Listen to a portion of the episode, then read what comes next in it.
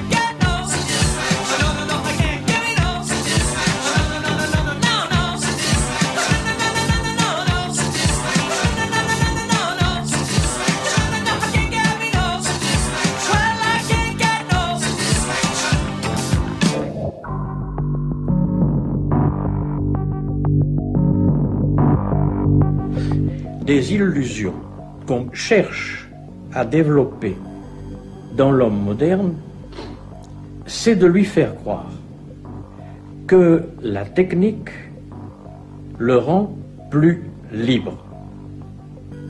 Si vous utilisez tout un tas de moyens techniques, vous êtes plus libre. Libre de quoi?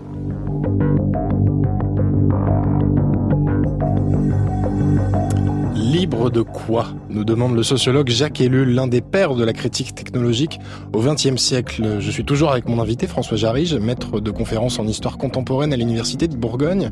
Euh, peut-être qu'on peut commencer par poser un peu les, termes du débat.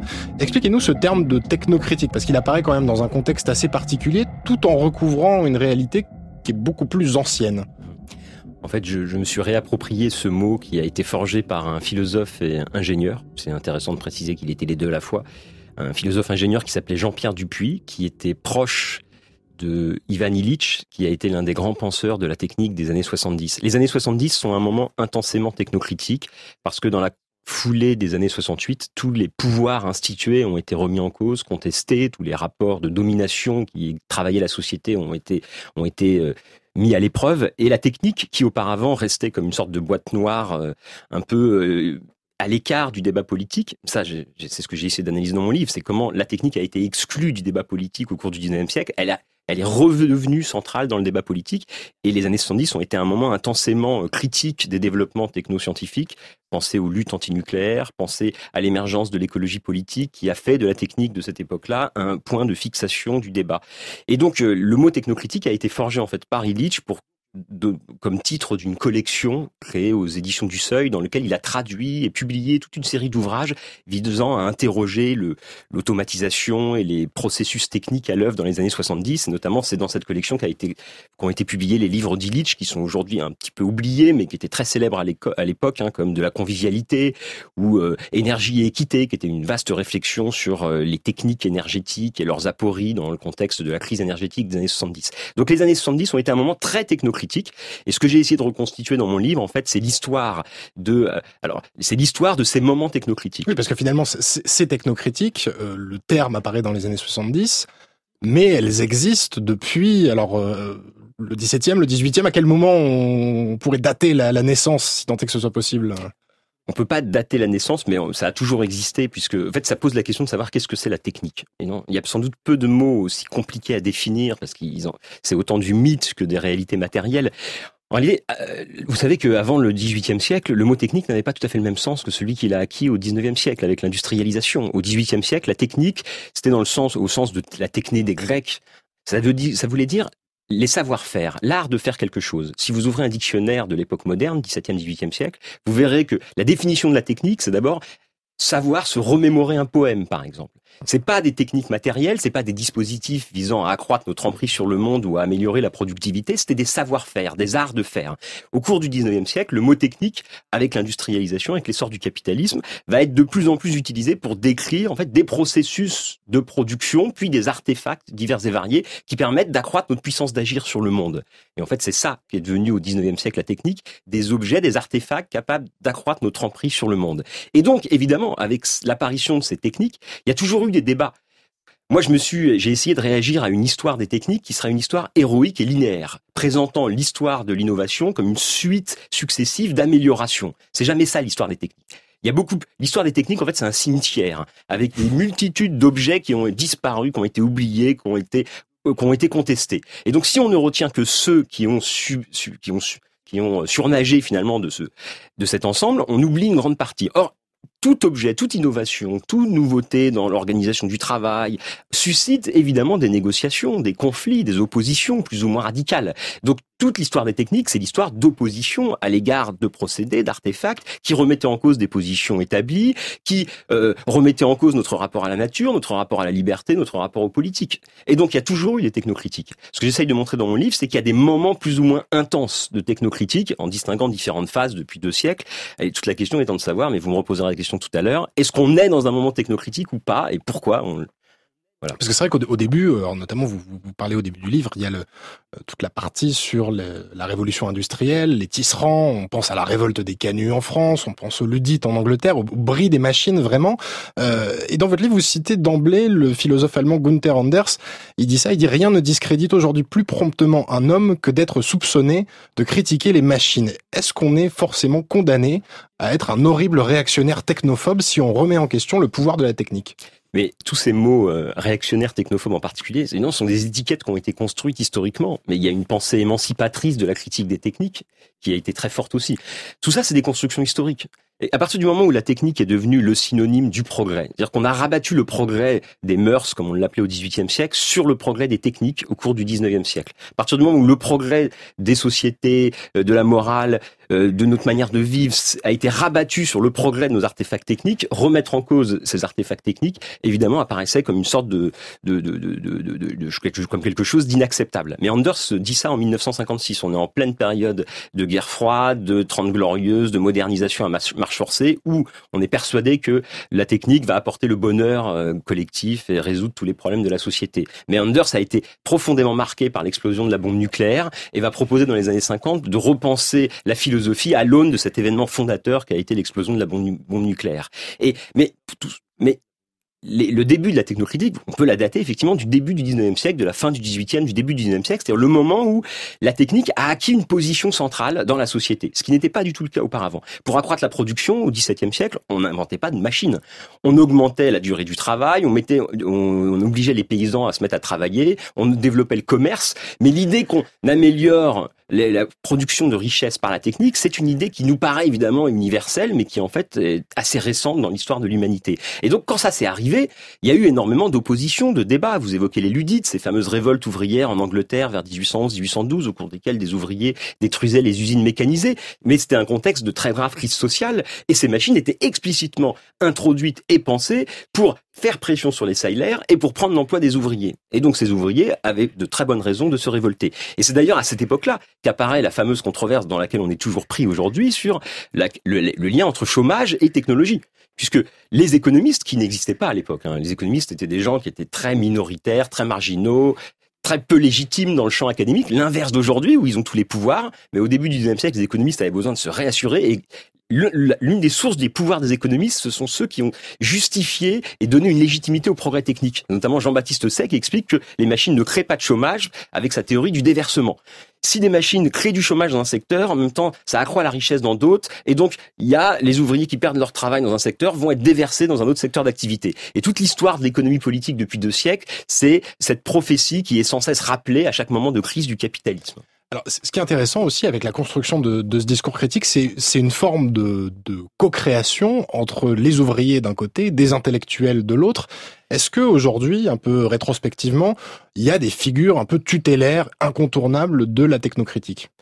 Mais d'une certaine manière, on pourrait dire que historiquement, dans un premier temps, ce sont les classes populaires qui se sont euh, révoltées contre les machines. Et au, au, moment, au cours du 19e siècle, où cette critique populaire des machines a perdu toute légitimité et toute possibilité de s'exprimer, ce sont les intellectuels qui ont pris le relais.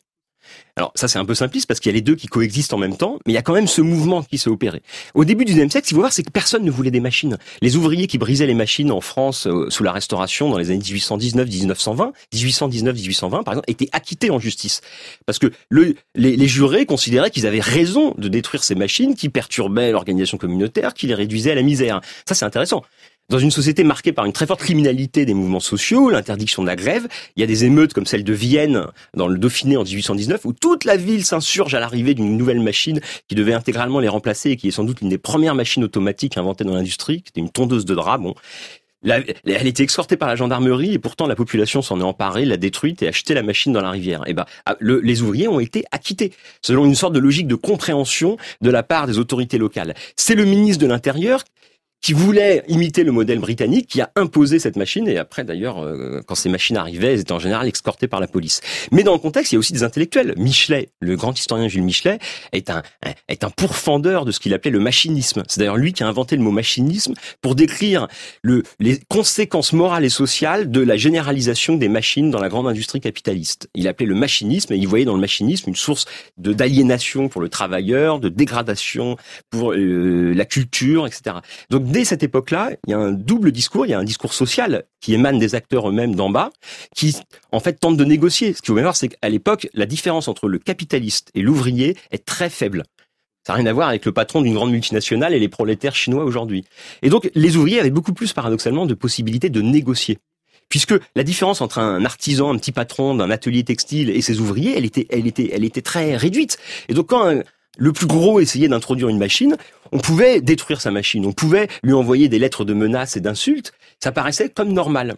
Au fur et à mesure, évidemment, où le système économique et le poids et la foi dans ces changements techniques va s'accentuer, ces résistances populaires deviennent de plus en plus illégitimes. D'autant plus que les syndicats, quand ils vont se construire, vont refuser de s'opposer au progrès technique selon le modèle marxiste. C'est pas la technique qu'il faut penser, c'est les conditions sociales de son appropriation. Donc, euh, et ça, ça a contribué aussi à rendre cette question des techniques à l'intérieur du monde du travail comme une question qui n'était pas vraiment pensée. François Jarry, vous citez abondamment euh, Jacques Ellul. Hein. On a dit que c'était une, figure euh, à la fois oubliée jusqu'aux années 70 et aujourd'hui assez incontournable de, la critique de la technologie. Et il y a cette phrase hein, qu'il y a dans, les nouveaux possédés ce n'est pas la technique qui nous a servi, mais le sacré transféré à la technique. Et alors, dès le XVIIIe siècle, on a effectivement des curés qui bénissent les usines, qui bénissent les locomotives. Aujourd'hui, quand on regarde une, keynote, une présentation du dernier produit Apple, est-ce qu'on n'est pas un peu aussi dans le domaine du liturgique quelque part? Mais complètement. C'est au 19e siècle que les curés et les gens d'église vont inaugurer les, les, gares, euh, les usines. Ça va devenir une pratique assez fréquente. Alors, la thèse de la thèse de, elle, est assez forte parce que ce que Ellul critique, c'est pas une technique déterminée. Ce que Ellul critique, c'est la logique systémique que met en place le technique, la technique dans un régime capitaliste et libéral. Et ce que Ellul critique fondamentalement, c'est un transfert de sacralité de du monde religieux vers le monde des techniques. Alors ça, on peut l'observer de multiples manières euh, depuis euh, depuis très longtemps. La canonisation de l'inventeur, c'est le 19e siècle. L'inventeur devient la grande figure héroïque du 19e siècle. Ça commence en Angleterre avec James Watt, qui voit euh, sa statue inaugurée dans l'abbaye de Westminster, comme auparavant les grandes figures de la monarchie. Et puis il va y avoir comme ça toute une série d'inventeurs. Et d'une certaine manière, les prophètes de l'âge numérique que vous évoquiez, les Bill Gates et tous ces gens-là, s'inscrivent complètement dans cette filiation des processus d'héroïsation des grands entrepreneurs et des grands inventeurs. Alors à chaque génération, c'est pas les mêmes qu'on va héroïser. Hein. C'est l'inventeur de la machine à vapeur, ça va être évidemment euh, l'inventeur de l'électricité, ça va être l'inventeur de l'industrie automobile avec Ford. Donc il y a comme ça toute une série. Et Bill Gates et ses acolytes du monde numérique sont la dernière génération de ces entrepreneurs qui se sont auto-construits comme des héros de la modernité, qui ont été célébrés par les médias, etc. Donc oui, l'un des enjeux fondamental, un des problèmes fondamentaux aujourd'hui, c'est bien ce sacré transfert à la technique. Ce qu'un philosophe euh, américain comme euh, Morozov appelle le solutionnisme technologique. Ça, c'est un peu la même chose. Oui, c'est ça, c'est cette croyance absolue dans le fait que la technologie va résoudre tous nos problèmes, y, compris lorsque, y compris lorsque ces problèmes sont des problèmes sociaux, politiques, économiques. Mais c'est même l'une des forces de la technique. Ça permet de court-circuiter les complexes problèmes d'organisation sociale, d'organisation de la vie collective, en amenant des solutions qui paraissent finalement beaucoup plus simples, celles qui sont proposées par des informaticiens et des ingénieurs, qui vont proposer des solutions techniques à des problèmes qui sont fondamentalement des problèmes culturels, des problèmes sociaux, des problèmes d'organisation de nos modes de vie. il y a, il y a une multitude d'exemples aujourd'hui. L'agriculture s'effondre de plein de manières, les sols s'effondrent de plein de manières. Quelle est la principale réponse du gouvernement Aujourd'hui, c'est la robotique agricole, c'est le numérique agricole, parce qu'il y a la e-agriculture qui est massivement promue aujourd'hui comme solution et comme réponse. Alors, il y a dans les années 70, la solution, c'était euh, les biotechnologies. Hein, donc chaque génération, donc on voit bien on, reste malgré tous les discours un peu désabusés, on reste dans une sorte de foi qui est en permanence réactivée. Et le monde numérique, en fait, le monde numérique, pour moi, naît dans la foulée des technocritiques des années 70 comme une manière de réarmer le, discours et l'imaginaire du progrès technique. Et c'est ce qui explique sa force aujourd'hui. C'est-à-dire que le numérique apparaissait comme la solution et l'antidote aux grandes technologies industrielles, en inaugurant une technologie qui serait au contraire une technologie démocratique, conviviale, dématérialisée, etc. Excusez-moi, je suis un peu long. Non, non, vous inquiétez pas. François Jarry, auteur de Technocritique. On vous retrouve dans quelques minutes, hein, juste après le journal. Ensemble, nous essaierons notamment de savoir comment on peut critiquer de manière constructive le monde très numérique, je peux le dire, dans lequel on vit. Loving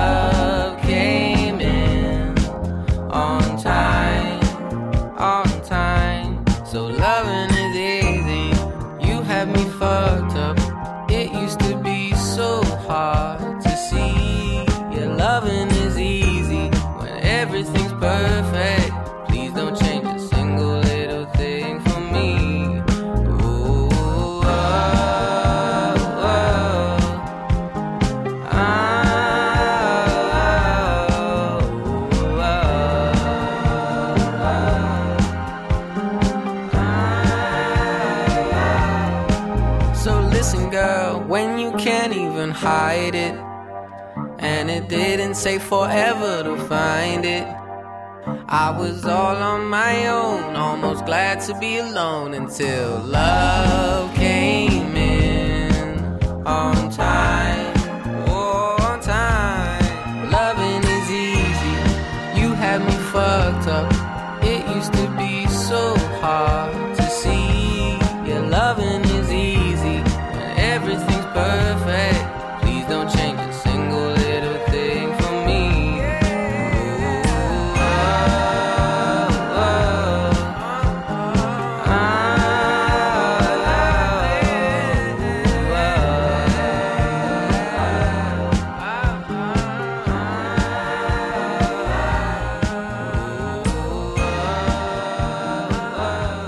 C'était Rex Orange County Loving is Easy sur France Inter.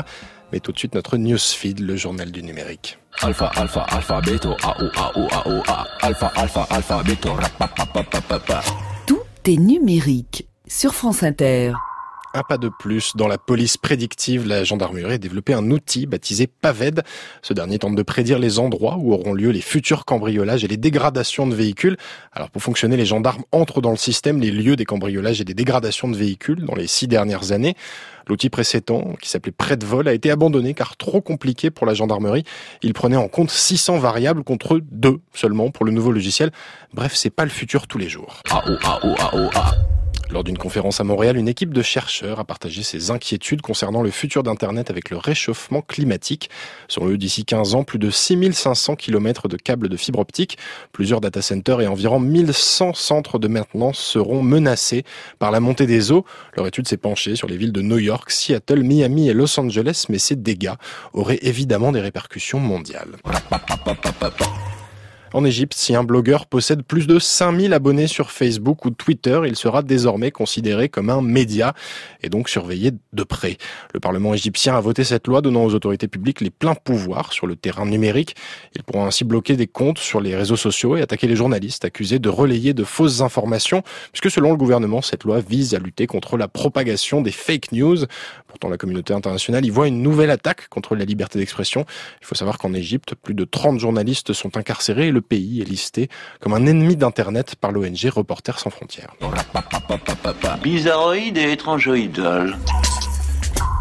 Et tout de suite, Glitch, le supplément culturel de Colazibo que vous pouvez retrouver en version longue et vidéo sur la page web de l'émission. Pour ce cinquième épisode, Cola coup de projecteur sur une grande prêtresse de Photoshop qui chuchote à l'oreille de Siri et transforme les hashtags en murmures de la forêt. C'était comment, Olivier, votre premier bisou digital? Aujourd'hui, je vous présente Witchoria, une artiste qui a les octets à fleur de peau et un cœur d'adolescente à la place du disque dur. Dans la vraie vie, son nom c'est Victoria Simmer. Elle est basée à Brooklyn où sa routine est plutôt bien établie. Elle se met à son bureau, elle se verse une tasse d'océan ou de cosmos, elle ouvre son Mac et là, la magie opère. Une main sur la souris, l'autre dans la voie lactée, elle propose un art d'une infinie sensibilité, où le microscopique percute l'immensément grand et où l'ordinateur devient un confident. L'une des signatures visuelles de Witchoria, c'est d'ailleurs sa façon de détourner les messages d'erreur du Mac. Et chez elle, le cœur est une clé USB qu'il faut éjecter proprement avant de pouvoir l'arrêter en toute sécurité. Merci Cola, on se retrouve la semaine prochaine pour un autre trip numérique.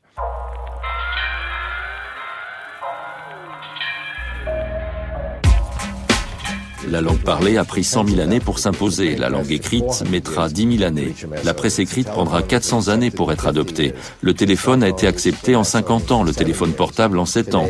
Aujourd'hui, les réseaux sociaux et les wikiblogs deviennent incontournables en 2 ou 3 ans.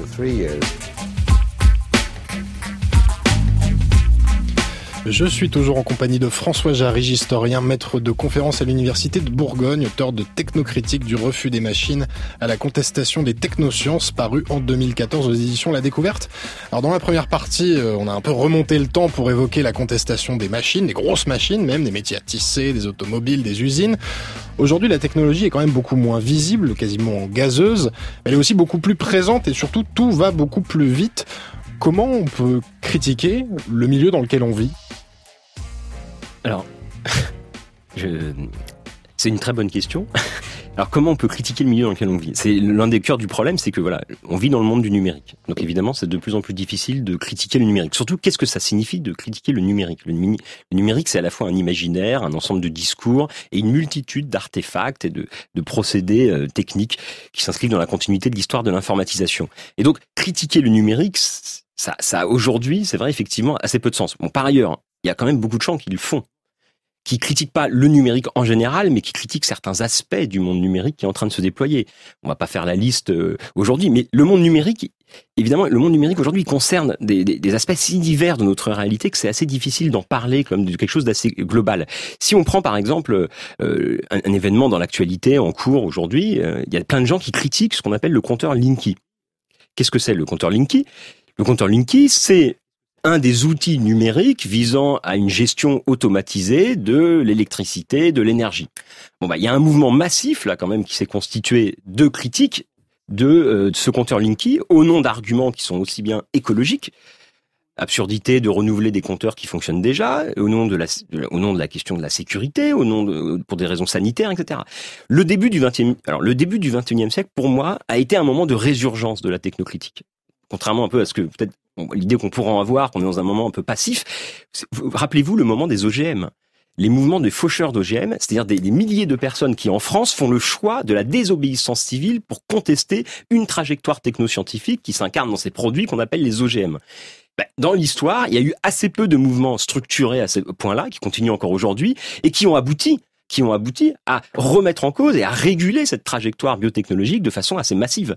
Donc on pourrait trouver, après il y a des, tas de résistances individuelles, collectives. Dans les années 80, par exemple, il y avait des sociologues qui étudiaient l'adoption de l'ordinateur, parce que au début des années 80, les ordinateurs personnels commencent à apparaître. il y a des sociologues qui commencent à étudier l'usage des ordinateurs personnels. Que découvrent ces sociologues? Que la plupart des gens n'ont aucune, aucun besoin des ordinateurs personnels. La plupart ne savent pas à quoi ça sert, et ils en veulent pas d'ailleurs. Et là, évidemment, à quoi ça sert les ordinateurs personnels au début des années 80 Ça sert à trouver de nouveaux marchés pour les grandes entreprises qui avaient déjà saturer les foyers domestiques des appareils électroménagers. Donc il avait fallait bien développer de nouveaux marchés. Et donc, donc on va construire les marchés, on va construire le désir, on va construire l'envie. Donc là on est 30 ans après. Donc évidemment on a été dans une phase, on a été dans un moment d'acculturation. Il faut bien voir que le numérique ne s'est pas imposé de façon naturelle, il s'est pas imposé euh, par une sorte de, de, volonté, de désir des foules revendiquant le numérique. Ça s'est construit sur une génération de façon progressive. On nous parle toujours des digital, des, des, des natifs du numérique qui euh, auraient ça comme dans le sang. Mais ça, ça a été construit. C'est construit aujourd'hui par l'école, c'est construit par la publicité, c'est construit par nos rapports sociaux qui sont aujourd'hui médiatisés par le numérique. Vous avez évoqué le fait que j'ai pas de portable. C'est pas un acte de résistance, hein, c'est plutôt une stratégie du confort. Mais de fait, ça peut pas, ça pourra pas durer très longtemps compte tenu du fait que tous nos rapports sociaux sont désormais médiatisés par cet objet. donc ne plus avoir de téléphone portable devient désormais une sorte d'acte de, de résistance individuelle presque absurde en ce qui me fait perdre comme euh, possibilité d'échanger avec mes contemporains. Donc voilà, la technique s'impose euh, par petites touches, de façon progressive, par l'habitude, par l'acculturation des usages, par une multitude de discours très prescriptifs, très prescripteurs, par les institutions. Moi, je suis sidéré de voir à quel point aujourd'hui les institutions publiques euh, au lieu de faire preuve de prudence, stimulent, encouragent et font rentrer les grandes entreprises du net dans euh, les services publics, même à l'école. L'éducation nationale est conseillée par Google pour les usages du numérique scolaire. C'est aberrant. Mais euh, justement, alors vous, vous évoquiez euh, la contestation contre les compteurs Linky, par exemple, ou contre les OGM.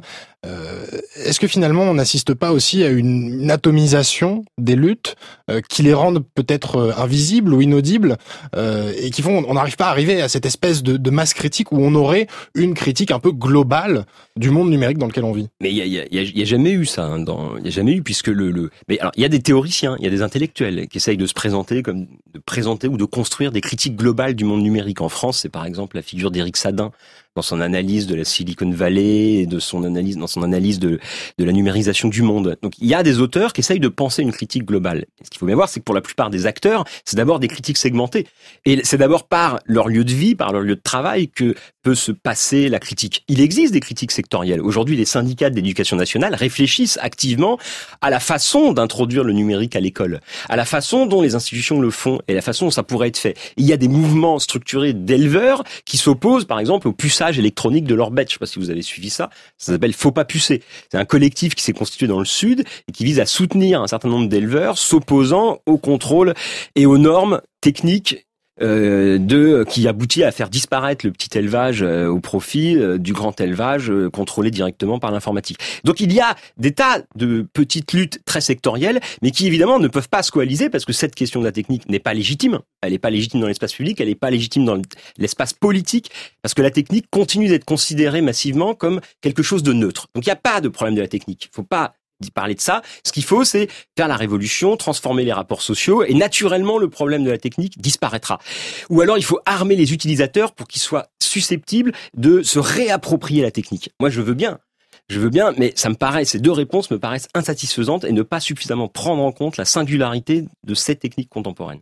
Et alors François Jarry, comment elle se manifeste justement aujourd'hui cette, résistance euh, euh, qui est peut-être stigmatisée effectivement contre un certain nombre de d'avancées technologiques. Elle prend quelle forme? Parce qu'on peut on, on, brise plus les on peut pas briser les puces comme on brisait les, les métiers à tisser du, du 19e siècle. Non mais aujourd'hui le, le on peut pas c'est vrai on peut pas vraiment dire qu'il y a de résistance massive parce que déjà elles sont pas possibles. Elles sont pas possibles institutionnellement, elles sont pas possibles structurellement, elles sont pas possibles politiquement. Les usages, les résistances les plus massives, si vous voulez qu'on parle de résistance, c'est, c'est, on les voit pas on les voit pas. C'est tout simplement euh, le nombre de gens qui, ne développent, qui veulent pas d'usage, qui sont dans le non-usage et qu'on considère de façon pathologique, comme des gens qui sont en déficit de quelque chose, auquel il faudrait amener quelque chose, mais quelque chose dont ils ne veulent pas, dont ils ne ressentent pas le besoin, jusqu'à ce qu'on leur explique que ils n'ont pas compris le sens de l'histoire. Mais aujourd'hui, vous savez qu'il y a même des labos de sociologues dont le travail consiste à adapter la société à ces nouvelles logiques numériques, à l'intelligence artificielle, au processus d'automatisation. C'est en permanence la société qui doit s'adapter aux évolutions techniques, alors que en fait, la technique doit être modelée en permanence par la société. Le problème, c'est que les logiques d'innovation contemporaine font que il y a des grandes multinationales appuyées sur des labos publics ou privés qui mettent au point des outils, des choses diverses et variées, et qui ensuite les envoient sur le marché de façon massive avec des campagne de com, etc. Et donc là, il y a une logique complètement dissymétrique. Les possibilités de négocier, vous l'avez dit tout à l'heure dans l'introduction, le rythme et l'accélération du changement technique est telle que la possibilité de se réapproprier, de remodeler les trajectoires techniques deviennent de plus en plus difficiles. Parce que les techniques elles-mêmes sont de plus en plus difficiles à comprendre, la boîte noire de la technique est de plus en plus difficile à ouvrir. Donc au 19e siècle, les brain machines étaient possibles parce qu'on était dans des logiques de négociation socio-technique qui ont contribué à modeler le capitalisme. Les ouvriers ont modelé le capitalisme, ont modelé les choix techniques. Alors à la fois parce que les techniques ont été imposées pour faire disparaître les grèves, parce que les grèves en retour ont modelé de plein de manières la façon dont les techniques ont été introduites. Par exemple, les grèves ont modelé les conditions salariales d'utilisation. Hein, les, typographes, à la fin du 19e siècle, ont fait des semaines, des mois de grève lors de l'arrivée de la linotype. Or, la linotype, ils ont réussi à gagner, puisque pour travailler avec la linotype, ils ont obtenu des augmentations de salaire, certaines conditions d'utilisation qui fait que c'est devenu une aristocratie ouvrière. Donc vous voyez, aujourd'hui, ça c'est aujourd'hui dans, dans, votre livre, François Jarry, j'ai gardé deux exemples parce qu'ils m'ont ils m'ont fait un peu rire parce qu'à la fois c'est très près de nous et ça nous semble si loin. Euh, il y a deux exemples que vous citez 1980 grève des clavistes de Nice Matin pour protester contre le contrôle informatique des rendements. 1981 grève des dactylocodeuses de l'INSEE contre le travail sur écran. On a, on a l'impression c'est quasiment un autre monde parce qu'aujourd'hui on, on verrait plus ce genre de choses. Bon, c'était des conflits qui, ont été assez limités, qui sont dans la foulée des années 70 où la conflictualité sociale. Alors oui, bien sûr, on verrait plus ça, mais euh, indépendamment des transformations techniques et de l'avènement du monde numérique, on est dans un monde où tout a été fait pour que ce type de contestation ne puisse plus ressurgir. N'oublions pas que les années 70 ont effrayé la bourgeoisie et les élites au pouvoir à tel point que euh, s'est engagé la, la, destruction de tous les corps intermédiaires, de toutes les organisations syndicales, via des logiques comme la mondialisation, les nouvelles formes de management public. Enfin, on pourrait multiplier les exemples. Ce qui fait qu'aujourd'hui, les capacités de résistance euh, pose la question de savoir quels sont les collectifs qui continuent d'exister dans notre société. Aujourd'hui, les syndicats ont été laminés complètement. Or, donc euh, évidemment, dans les années 70, on était dans une situation tout à fait différente. Les syndicats étaient des organisations puissantes qui pouvaient négocier, qui pouvaient imposer des conditions d'utilisation, même si évidemment, euh, regardez aujourd'hui ce qui se passe avec euh, la question de la robotisation. C'est ça en fait. Il n'y a pas de grève sur la robotisation. Il n'y a pas de grève parce qu'évidemment les syndicats sont très affaiblis parce que on est dans une, une période où il y a un chantage à l'emploi permanent. Il y a un chantage à l'emploi permanent. Donc, si vous n'utilisez pas les dernières technologies, vous allez perdre des parts de compétitivité sur le marché et ça va entraîner encore euh, davantage de chômage. Et donc, dans ce contexte de mondialisation, si vous adoptez pas les dernières innovations que les autres ont adoptées du côté de la Manche, de l'autre côté de la Manche ou de l'autre côté de l'Atlantique, bah vous allez être perdant. Donc, tout le monde est tétanisé par cette situation. Donc, qui peut freiner un développement technologique? La seule chose, c'est en cela que les OGM sont un cas tout à fait fascinant parce que ça touche à la spécificité de l'agriculture, qui est très importante en France, parce que ça touche à l'alimentation ça touche à des questions sanitaires stratégiques. Et donc là, c'est constitué un vrai mouvement social. Je pense qu'il ne faut pas minimiser l'importance de, des faucheurs d'OGM au début du 21e siècle qui ont complètement effrayé euh, les grandes multinationales et les États modernisateurs. Et d'ailleurs, vous remarquerez que depuis les grandes campagnes de fauchage d'OGM qui ont contraint à un arrêt quasiment du développement des OGM en Europe de l'Ouest, toutes les grandes trajectoires technoscientifiques en cours de développement sont introduites de façon extrêmement prudente aujourd'hui. Les nanotechnologies, la biologie de synthèse, tous les grands projets, etc., sont construits à travers des concertations, des comités d'éthique, parce qu'il s'agit d'éviter qu'émerge une contestation. De tout point de vue, de tous les côtés, il s'agit d'éviter qu'émerge une contestation. Alors on pourrait parler de Notre-Dame-des-Landes. Est-ce que Notre-Dame-des-Landes est une... J'allais vous poser la question, sûr. parce que comme vous parliez tout à l'heure de la contestation contre le nucléaire, et vous avez mentionné les aéroports dans la première partie, on pourrait effectivement estimer que Notre-Dame-des-Landes, on est dans le domaine de la, de la technocritique finalement. Mais la technocritique, évidemment, ça, dépose des. C'est très différent de s'opposer à un outil, à un, outil, une, machine singulière et à un, dispositif aussi vaste qu'un aéroport. Mais évidemment, derrière Notre-Dame-des-Landes, il y a une forme de technocritique, puisque qu'est-ce que les gens contestent? Ils contestent l'aéroport et son monde, c'est-à-dire en fait un système technique mis en réseau, des aéroports, des avions, un système aérien. Qu'est-ce qu'ils critiquent? Ils critiquent l'impact écologique et aussi l'impact social qu'a ce type d'infrastructure. Donc on est complètement, à mon avis, dans la technocritique. C'est pour ça que je vous dis, je pense qu'on est dans un moment technocritique assez intense, qui contraint les grandes entreprises et les États modernisateurs à faire preuve de prudence et à mettre en place des tas d'instruments pour éviter que ces contestations émergent. Euh, vous avez peut-être entendu parler de la manifestation qui a eu lieu à Bure euh, ce week-end. Bah, Bure. C'est un exemple typique que je mettrais moi dans le. Alors Bure pour nos auditeurs, c'est ce, ce, site euh, où il est question de construire un site d'enfouissement de déchets nucléaires qui est dans l'est de la France. Moi, je trouve ça. J'en profite que je suis à la radio pour le dire. Je trouve ça sidérant. Il y a 3000 personnes euh, qui manifestent dans une petite ville de l'ouest de la France contre ça et les seules choses qui ressortent dans les médias, c'est qu'il y a eu des casseurs. Alors que la question, on n'en parle quasiment pas, alors que l'enjeu est décisif, l'enjeu est majeur. Qu'est-ce que les gens contestent euh, à Bure? En fait, ils contestent pas euh, le fait d'installer une poubelle nucléaire dans cet endroit-là en particulier. Ils contestent le monde nucléaire, ils contestent la technologie nucléaire et son monde. Et ils expliquent que si ce site d'enfouissement de déchets nucléaires est construit, en fait, c'est une manière de continuer le nucléaire. Qu'est-ce qu'on est en train de faire avec cette grande infrastructure d'enfouissement des déchets? On est en train de créer une infrastructure qui permettra de continuer la trajectoire nucléaire. Puisque si on sait gérer les déchets, non seulement on pourra construire des, des, des, des centres de gestion des déchets un peu partout dans le monde, et en plus on pourra continuer le nucléaire puisqu'on saura comment gérer le, déchet. Parce qu'aujourd'hui, l'une des apories principales du monde nucléaire, et le monde nucléaire c'est notre monde technique, parce que le monde nucléaire, le monde numérique n'est pas possible sans le monde nucléaire. Parce que sans, l'électricité, il n'y a pas de monde numérique. Et l'essentiel de l'électricité à partir du choc pétrolier en France, c'est construite sur le nucléaire. Et donc là, oui, c'est un enjeu, euh, c'est un enjeu majeur. Mais le problème, c'est qu'évidemment, le numérique, ça englobe tout ça. Donc finalement, tout ça, tout ça est plus étroitement mais tout ça lié qu'on ne le croit. Mais le numérique, contrairement à ce que certains disent, c'est pas juste des espèces de trucs immatériels qui flottent euh, dans euh, le web. C'est des tuyaux, c'est de l'électricité, c'est une capacité d'agir sur le monde, c'est une emprise sur le monde, et donc c'est évidemment aussi bur, c'est aussi le nucléaire. Donc les luttes nucléaires en cours, moi je les mets clairement dans euh, le monde de la technocritique. Merci beaucoup François Jarich pour ces précieux éclairages. Je rappelle que vous êtes historien, maître de conférences en histoire contemporaine à l'Université de Bourgogne, auteur de Technocritique du refus des machines à la contestation des technosciences paru en 2014 aux éditions La Découverte. Merci. Vous écoutez Tout est numérique sur... Non, non, non, mais là, là je te montre, c'est comme ça. Tout est numérique. À réécouter et podcaster sur franceinter.fr.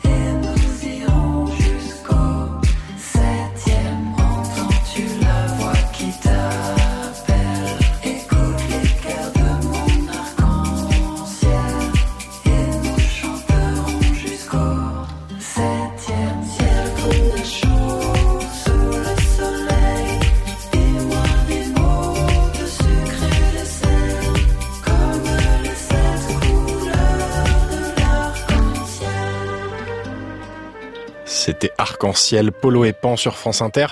Allez, c'est l'heure de s'envoler de l'autre côté de l'Atlantique. Ouvrez votre navigateur, c'est la séquence extranet. Allô, allô, monsieur l'ordinateur.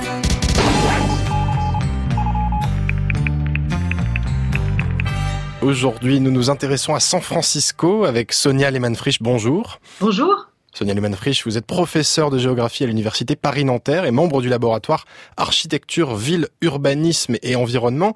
Euh, alors depuis quelques années, euh, des personnes manifestent contre les sociétés euh, du numérique implantées à San Francisco. Contre qui manifestent-ils et pourquoi? Alors effectivement, on assiste à l'émergence, ou plus exactement la réémergence des mobilisations euh, à San Francisco, qui sont dirigées en particulier contre le secteur high-tech, contre les entreprises high-tech et puis contre ceux qui travaillent dans ces entreprises et qu'ils appellent les techies. Euh, les entreprises qui sont particulièrement euh, critiquées sont par exemple Twitter, Google ou Airbnb, hein, qui tous les trois ont des bureaux à San Francisco. Et la raison pour laquelle elles sont critiquées, il y en a deux. La première, c'est que euh, ces grandes entreprises euh, du secteur high-tech et puis toutes les petites entreprises start-up du secteur high-tech qui se sont développées euh, de façon vertigineuse à San Francisco depuis quelques années contribuent à l'augmentation formidable des inégalités de, de salaire, d'une part, dans la ville et puis d'autre part euh, à l'augmentation des prix des loyers. Sonia Lehmann-Frisch, les sociétés sont surtout connues pour s'implanter dans la Silicon Valley. Pourquoi San Francisco est-elle touchée? À partir de 2012, 2013, 2014, elles ont commencé à rester à San Francisco. Et c'est le cas en particulier de l'entreprise Twitter, qui était une jeune start-up née à San Francisco, mais que la mairie de San Francisco a essayé de conserver dans ses murs en 2011 et notamment en lui offrant des, exemptions fiscales euh, à un niveau euh, extraordinaire. On parle de 56 millions de, dollars de manque à gagner pour la municipalité, hein, dans l'espoir que désormais elle reste à San Francisco. Et de fait, c'est ce qui s'est passé à partir de ce moment-là. Les startups sont restées à San Francisco et même les grandes entreprises de la Silicon Valley, comme Google ou Yahoo, par exemple, ont commencé à ouvrir pour la première fois des bureaux dans San Francisco. Alors, San Francisco était souvent considéré comme une ville euh, très progressiste, avec une, politique sociale. Pourquoi ces inégalités continuent de se creuser? Euh, une étude de sciences politiques a montré que, en termes de dépenses sociales, euh, San Francisco était aussi en tête des villes américaines pour ses dépenses par habitant. Alors qu'à côté, euh, comme on le disait tout à l'heure, euh, la municipalité fait aussi un certain nombre de, dépenses pour, attirer et retenir euh, les entreprises et les salariés qui gagnent les revenus les plus mirobolants qui soient. Hein, d'où, encore une fois, le fait que finalement, en, raison de cette contradiction, San Francisco accueille à la fois les plus pauvres et les plus riches. Merci beaucoup Sonia Lehmann-Frisch d'avoir bien voulu nous éclairer sur le sujet et à bientôt. Je vous en prie, merci à vous. Merci à tous de nous avoir accompagnés dans ce soulèvement contre les machines. À la réalisation aujourd'hui Clément Nouguier, à la technique Nicolas Cazot et Nicolas Slimani. Programmation musicale Thierry Dupin, c'est Dylan Benner qui m'a aidé à préparer cette émission. Nous on se retrouve la semaine prochaine avec une nouvelle question. Que peut dire la science-fiction quand on vit déjà dans un épisode de Black Mirror? On en parlera avec l'écrivain Alain Damasio. D'ici là, n'oubliez pas de déconnecter.